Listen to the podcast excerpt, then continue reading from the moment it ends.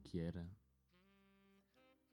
um gajo ter tudo preparado para ter um episódio excelente e de repente já não haver, já não haver condições para, para fazer um episódio. Foi isso exatamente que aconteceu com o vosso host favorito. Porquê? Eu tinha. Eu estava a preparar, estava a editar o episódio de sábado e de repente. Puf, começa a ter erros no fecheiro. Um, Apercebo-me que a voz da pessoa, neste caso do Zé, que era a pessoa com, com quem eu ia um, ter, ter o segmento de conversa, o microfone dele estava muito alto e depois aquilo estava a dar ruído. E depois eu tentei, eu tentei eu próprio resolver os problemas com o meu microfone. Não consegui. Percebi que uma das peças estava danificada, claramente que era do chinês. Mandei vir uma, mandei vir por correio azul para ter a peça o mais depressa possível para poder gravar o episódio para vocês. Mais uma vez, foi a vida. E então, um, hoje, hoje estou a gravar com o telemóvel para ver se esta frustração vai um bocadinho.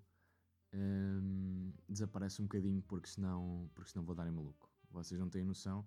Eu parecia maluquinho, constantemente a ir ao correio a ver se já tinha chegado aquilo que eu precisava. E, e nada, os CTT decidiram não colaborar comigo hoje. Eles não me têm falhado ultimamente, mesmo estando em quarentena. Desta vez decidiram falhar, portanto, obrigado CTT por tudo. Depois disto, claramente que mereço um patrocínio do CTT.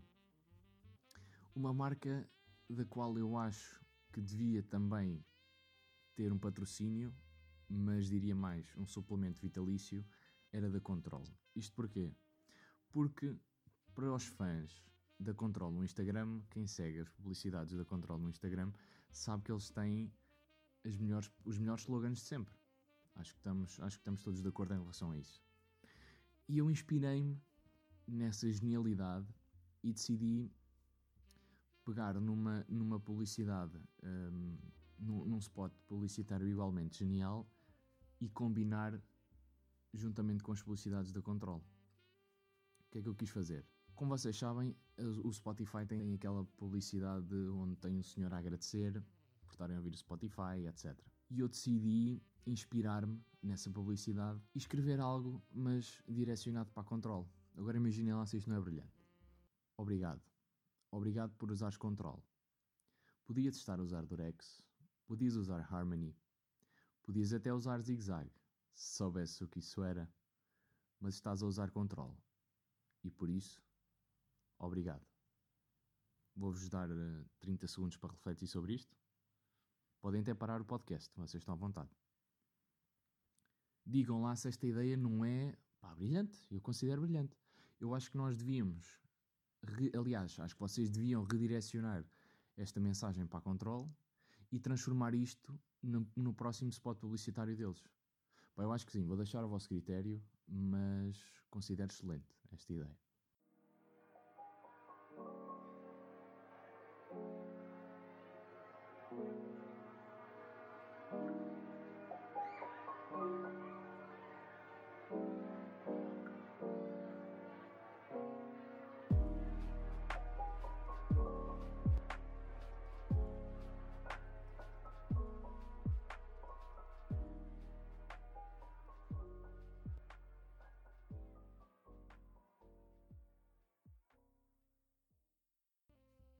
Deu-se 25 de Abril, não é? Ou melhor, a comemoração dos 46 anos do 25 de Abril. Eu tinha uma, mais uma vez, lá está, isto faz tudo parte dos planos que me foram estragados uh, para este fim de semana, em relação ao episódio 1.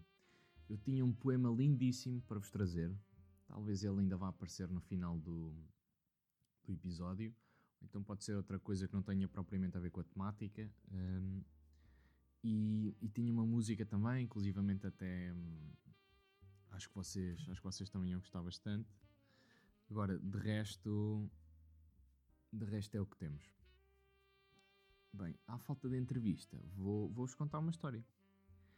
Já que hum, temos estado a perceber, e acho que vocês já, já se aperceberam, que um, os Estados Unidos têm demonstrado que têm à semelhança do seu presidente, pessoas com um, um QI questionável, eu vou-vos contar sobre a minha primeira vez. Primeira vez nos Estados Unidos, claro está.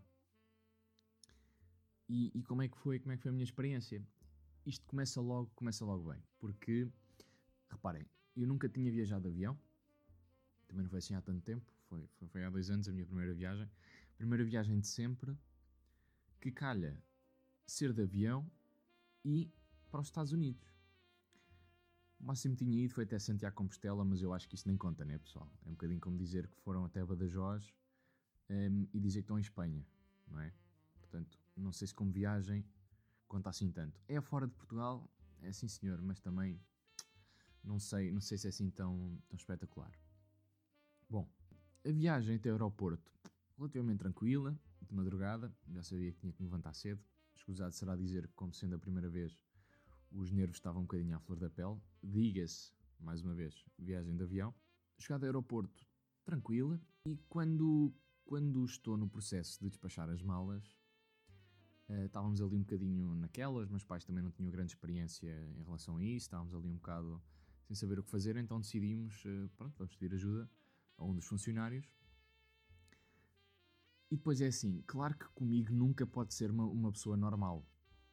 Pessoa normal, diga-se, foi uma senhora um, que vivia em Portugal para aí, se calhar há uns quê, 15 anos, talvez 20. Mas é daquelas pessoas que o sotaque fica, sabem? Por mais que vocês estejam num país, o sotaque fica sempre. Então, esta senhora que me pareceu ucraniana estava a ajudar-nos e de repente diz: O rapaz não tem o esta. E meu pai diz: o esta? Não, minha senhora, pronto, ele tem tudo. Está aqui o bilhete, está, hum, está aqui tudo. Não, mas o rapaz tem que ter o esta. É um... Para ele poder viajar tem que ter o esta. Silêncio, não é? Olhares um bocadinho desconfortáveis. Eu perguntei, minha senhora, mas para que é o esta? Ah, tu não saber para que serve o esta? O esta está em vigor desde 2001 para todas as pessoas que querem viajar para a América. E eu fiquei estupefacto. Porque o meu padrinho, que me tinha, que me tinha ajudado na compra dos bilhetes, não me, tinha, não me tinha falado sobre isto, pelos vistos nem ele depois estava ao corrente, mas já lá chegaremos.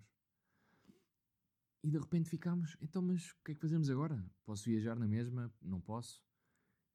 Podes viajar, são 14 dólares, tens que ir preencher com as tuas informações e senão não podes viajar. Está bem, senhora ucraniana cabelo aos caracóis, de 1,55m, de meia idade. E então, qual é que foi o primeiro instinto? Ligar para o meu padrinho. Só que 8 da manhã em Portugal, 4 da manhã nos Estados Unidos. Caguei. Liguei-lhe. Ele acorda, sobressaltado, ainda sem saber muito bem o que é que, o que, é que estava a passar. Eu digo-lhe, padrinho, pá, estamos aqui com um problema no aeroporto, está aqui uma senhora uma funcionária que está constantemente a dizer que nós precisamos do ESTA. Eu não faço ideia do que é que é o ESTA. Ela diz que já está em vigor desde 2001. Isto já te aconteceu alguma vez? Ele, não, nem sei do que é que ela está a falar. A vantagem disto é quando o teu padrinho tem alguém conhecido no aeroporto. O Danny, uh, o que é que acontece? O Danny, que depois mais tarde uh, conheci, é dos gajos mais porreiros de sempre porque claramente salvou-me o cor.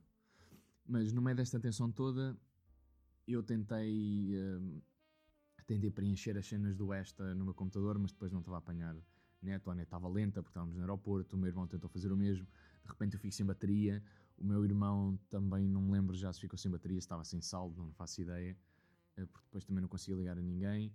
Um, imaginem o que é uh, ter um voo daí, imaginem 45 minutos e de repente estava tudo a entrar em pânico eu que estava calmo, eu próprio comecei a ficar muito atenso, um, sem bateria em lado nenhum, meu pai a passar-se, meu pai a tirar já com as coisas, de repente era uma espécie de, hum, de apocalipse dentro do aeroporto, era um mini turbilhão. Estão a ver a tempestade num copo d'água? Era isso que estava a acontecer.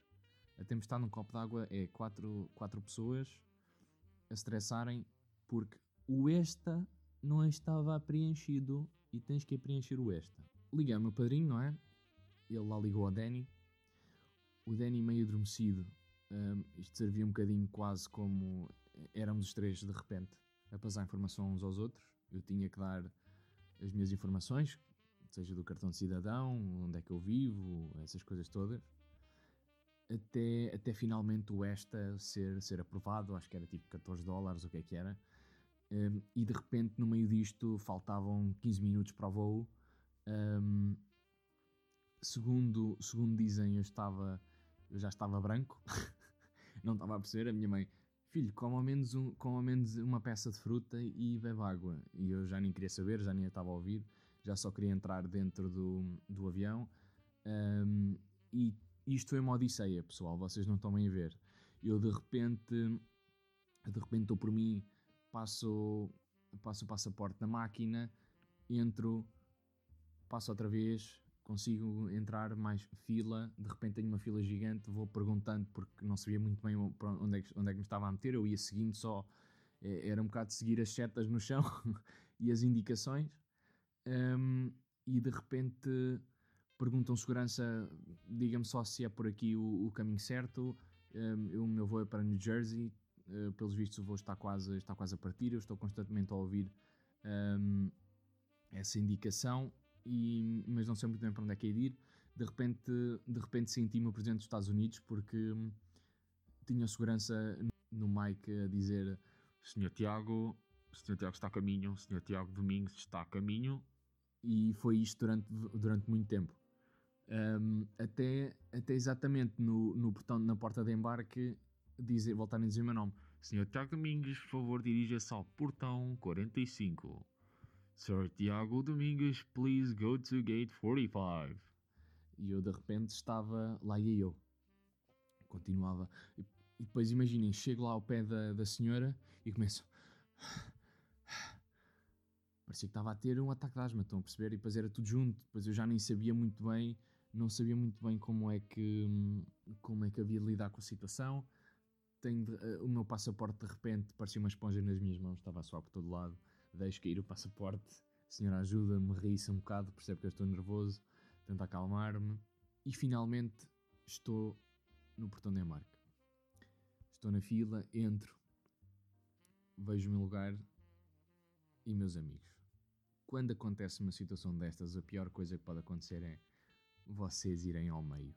Isso e serem a última pessoa, eu fui literalmente a última pessoa a entrar no avião. E de repente tens os olhares de não sei quantas pessoas a julgarem-te porque, oh, pronto, lá está este maçarico. Nós aqui há não sei quanto tempo à espera e ele só agora é que chegou. Pior do que isso é ficar no meio. Foi na fila do meio e eu fiquei entre um indivíduo americano com excesso de peso e uma senhora que foi a viagem toda a dormir a senhora asiática. Eu que só me queria sentar, de repente já estava ao colo do homem, uh, ele começou a ficar também desconfortável, porque ele não se quis levantar. Então eu tive que lhe passar por cima de alguma maneira. E de repente estava ao colo dele. Foi engraçado. Agora que estou a falar nisto, se calhar foi. Mas na altura, na altura foi assim um bocadinho estranho. Sento nem sabia como é que havia de pôr o cinto. Já nem começo a ver as pessoas, começo a ver, eh, pronto, eh, as pessoas finalmente a pensarem, ok, o rapaz já se sentou, está tudo bem. E, quando começam a dar aquelas indicações, porta à direita, porta à esquerda, ponham o cinto aqui, ponham o cinto lá, não sei o quê, portas de emergência e tal. Eu nem sabia pôr o cinto. Nem sabia muito bem. Eu acho que fui com o cinto mal posto a viagem toda, mas caguei, estava com o cinto posto. O que é que podia acontecer? Bater com a cabeça na, na, na cadeira da frente só se fosse. É, era a única coisa que, que me ocorre assim de repente. De resto, a partir daí, assim que senti que estava no avião, tudo bem.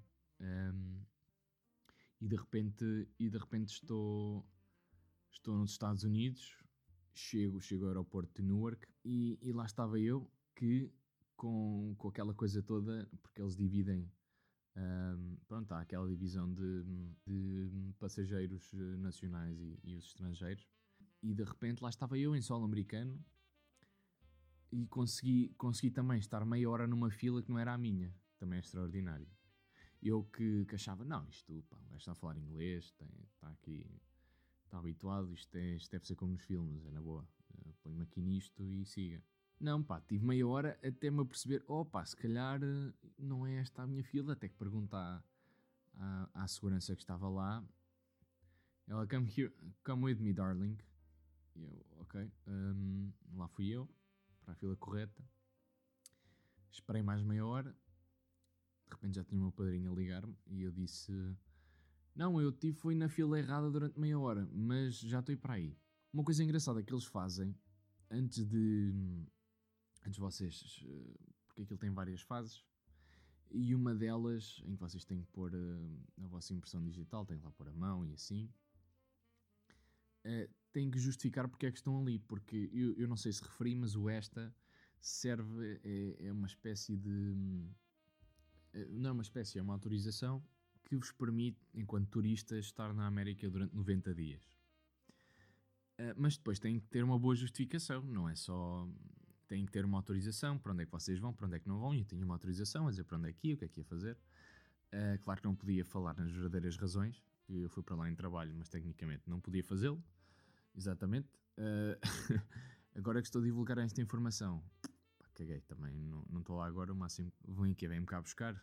Também não sei se quero, não sei se quero ir para os Estados Unidos nesta altura de campeonato. Mas bom, como eu estava a dizer, eles, eles têm já hum, eles têm já umas eles já têm algumas coisas treinadas, que é nomeadamente perguntar de onde é que vocês vêm.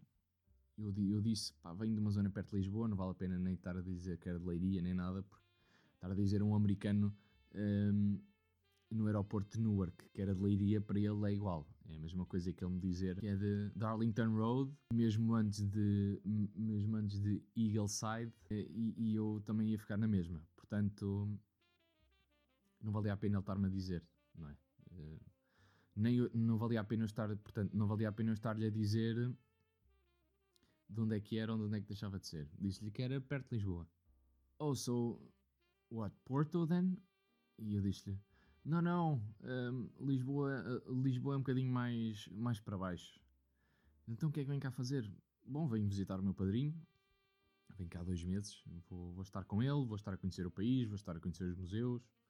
É a primeira vez que estou cá, foi até a primeira viagem de avião, tentar fazer ali um bocadinho de conversa com ele. Ele olhou, faz aquele olhar de alto a baixo e diz, ok, go ahead. Disse-me só onde é que era para ir levantar as malas, lá fui eu. Entretanto chego e lá estou eu, em solo americano. A primeira coisa que, que vos posso dizer que senti logo à primeira foi, sem dúvida, o bafo. O bafo daquele, daquele tempo úmido e quente. Essas semanas, essas semanas também foram engraçadas, porque deu para fazer uma série de coisas. E, e acabei por visitar aquela que é neste momento, assim, vamos ser honestos, também não viajei, viajei para os Estados Unidos duas vezes, mas para além disso não acabei por não fazer ainda mais nenhuma viagem dentro da Europa, nem, nem para mais nenhum continente, mas é uma coisa que eu gostava muito de fazer. Mas dentro daquilo que vi, a primeira vez, uma coisa é certa, amigos, apaixonei-me logo por Nova York. Nova York é provavelmente hum, o mais condizente com aquilo que nós vemos nos filmes. Acho que é isso que eu posso. É a melhor maneira que eu tenho para descrever. Uh, e de repente lá estamos nós em Chinatown, em Little Italy, um, eh, no meio de. É só mais um. É- acho que é essa a liberdade. Acho que é essa a liberdade que vos dá. É vocês serem mais uma pessoa no meio de tantas, no meio de milhares, no meio de milhões de pessoas. É vocês serem mais um e sentirem uma liberdade total, total e completa. Ver os artistas de rua, ver de repente estão a passar por, uh, pela Broadway e há uma limusine e há um milionário a fumar um charuto. Engraçado também dizer que os taxistas 90% são indianos, os outros 10% provavelmente são polacos. Um, e, e é exatamente aquilo que vocês, que vocês estão à espera. Está lá o sotaque e tudo. Também estive na Casa Branca. Foi uma viagem de 3 horas, mas as viagens de 3 horas nos Estados Unidos passam num instante. Para eles é um bocadinho como, como eu ir hum, como eu ir daqui até, até Aveiro, tirando que em vez de ser uma viagem de uma hora é 3 e para eles é, é igual a litro. A quantidade de autostradas que têm facilita- facilita-lhes esse, esse processo. Na Ca- Casa Branca, vou-vos dizer, fica um bocado fica um bocado desiludido com a Casa Branca. Lá está, pronto, é uma casa, no fundo é o quê? Que é branca, não é? Não é muito mais do que isso. E depois havia, pá, aí três ou quatro barreiras de segurança. Deixou, deixou um bocadinho aquém das expectativas também. Estávamos à espera de quê? É um bocadinho como ir ali a Belém à residência do Presidente da República, não é? É uma casa que é grande, é casa oficial e vale, vale é por isso. Também estive na Estátua da Liberdade e pronto, fizemos uh, o caminho até lá de barco, porque aquilo é numa ilha. E posso-vos dizer, uh, eu estive. Éramos nós, portugueses, éramos pai 5 ou 6, com para aí, na boa, 200 indianos. Era uma. Eu penso que era. Vamos acreditar que estávamos a, a falar de, de, uma família inteira. Por muito preconceituoso que isto soa, uh, é verdade. Uh, e lá fomos nós, nós e uma família inteira de indianos, até à Estátua da Liberdade. Na Estátua da Liberdade encontramos duas barreiras de segurança, uma logo à entrada e outra depois quando subíamos para o primeiro andar. Um, isto para vos dizer, pá, foi um exagero de segurança. Senti, senti um, um exagero de segurança e, é logo uma das primeiras coisas que choca à partida, sabem? E, chega a ser um bocadinho irritante. De repente tens de tirar o cinto até, só falta tirar as meias e estares ali só de boxers. Era a vontade que me dava, sinceramente. A Estátua da Liberdade, a vista é espetacular, pronto, é uma vista para o mar. Não há muito mais a dizer em relação a isso é Lady Liberty, é, no, no fundo é isso. Onde é que eu estive mais? No Museu do Imigrante, eh, é sempre giro quando nós estamos num, num, num país estrangeiro, é, fazemos um bocadinho aquela coisa de deixa-me ver onde é que está aqui uma referência a Portugal. E havia, sim senhor, havia um, montes de bandeiras a falar de portugueses que tinham estado, tinham estado em Portugal, fazer parte desta família de imigrantes que se encontra, que se encontra nos, nos Estados Unidos. Deixem-me cá ver onde é que eu fui mais. Uh, ah, exato. Estive na praia, onde é filmado o Jersey Shore. Pronto, no fundo é o quê? É uma praia com atrações. Aquilo parece a Feira de Maio, um, ou Feira de Março, vá. Uh, mas em ponto, pá, não sei quantas vezes maior, não é? Pá, tem um areal espetacular, dizer que a água também é quente, portanto uh, acabou por ser um bocadinho um sonho. Dizer que estamos a falar de praias uh, privadas, ou seja, se forem antes das 8 da manhã não pagam, se forem depois das 8 da manhã pagam X por pessoa, não perguntei agora quanto é que é, mas não faço ideia. Outra coisa que eu achei extraordinária é esta malta não vive sem, sem água com gás. Pá. Eu tentei ir, às vezes até me enganava e nem reparava, porque uma pessoa via só água e tínhamos, e tínhamos que dizer sempre no sparkles ou procurar alguma coisa que não tivesse algum sítio que não tivesse água com gás, porque aquilo é um exagero, malta. Tá, estão a ver quando nós fazemos uma festa e, e compramos grátis de cerveja. É, é isso que acontece, só que com água com gás. Já que estou a falar de água com gás, inevitavelmente vou ter que falar da comida. É assim, hum, tentaram sempre levar-me a sítios que não fossem cadeias de fast food. Aliás, posso-vos dizer com toda a certeza que só entrei uma vez numa cadeia de fast food. Uh, foi a Wendy's, yeah.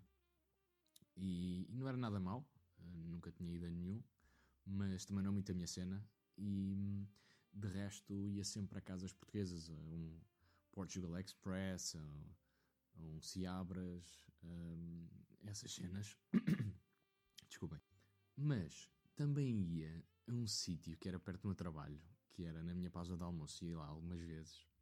Que aquilo é uma espécie de. É uma daquelas convenience stores, mais ou menos. Meio convenience store, pois é. Com um ar de mini preço. Pá, aquilo tem, tem uma série de coisas, aquilo é meio. Era meio trabalhoado, mas tinha uma senhora muito querida, mexicana. E eu ia lá sempre comprar o café de manhã. Dizer também que o café deles é super é super aguado, não é? Mas pronto, uma pessoa, uma pessoa vai se habituando e eu não consigo viver sem café logo de manhã.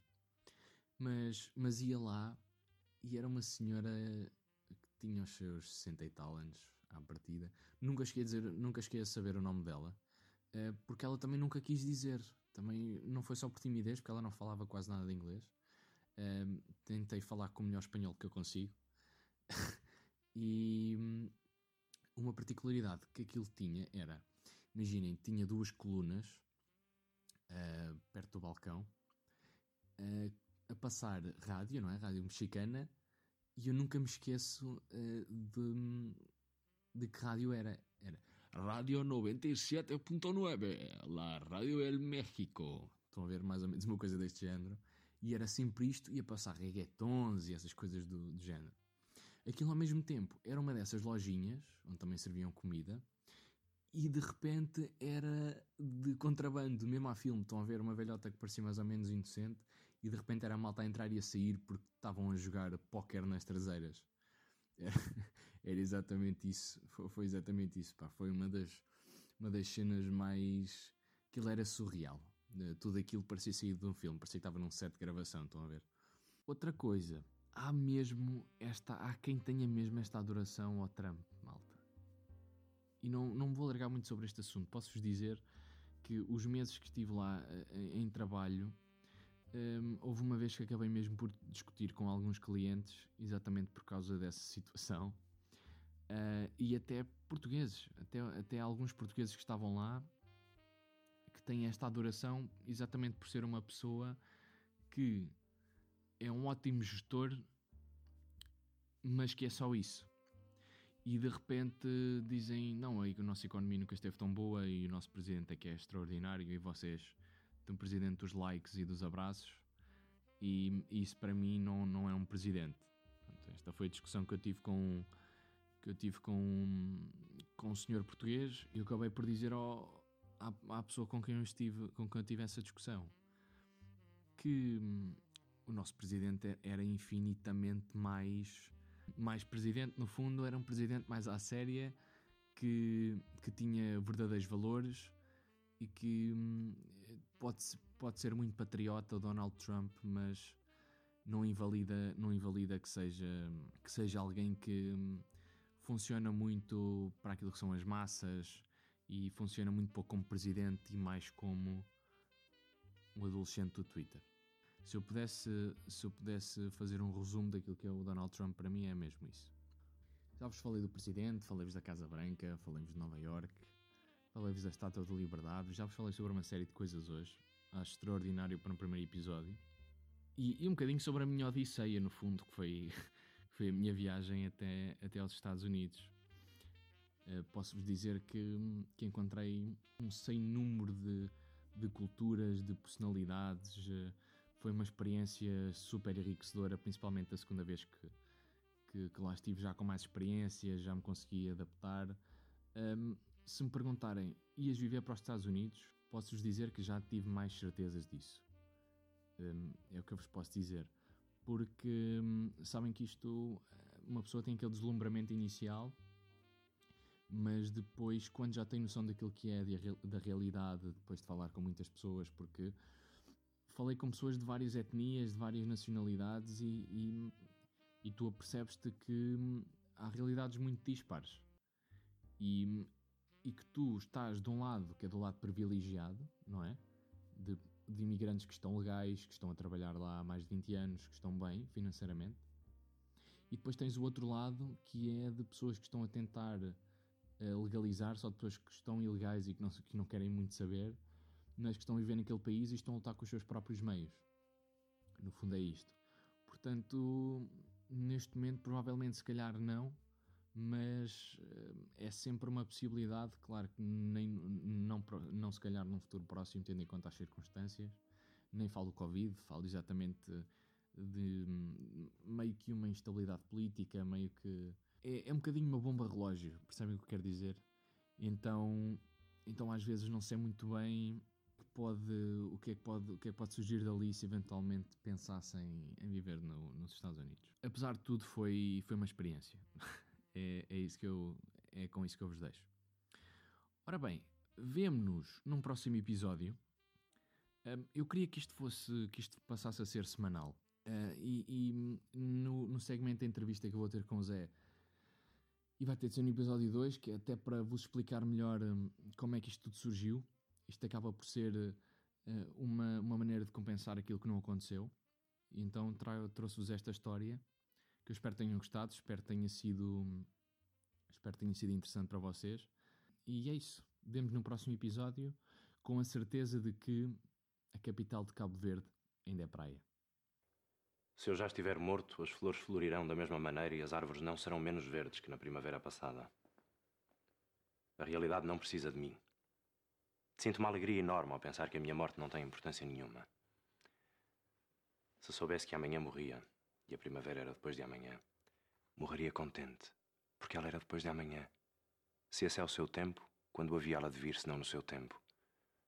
Gosto que tudo seja real e que tudo esteja certo. E gosto porque assim seria, mesmo que eu não gostasse. Por isso, se morrer agora, morro contente, porque tudo é real e tudo está certo. Podem rezar latim sobre o meu caixão se quiserem. Se quiserem, podem dançar e cantar à roda dele. Não tenho preferências para quando já não puder ter preferências. O que for, quando for, é que será o que é.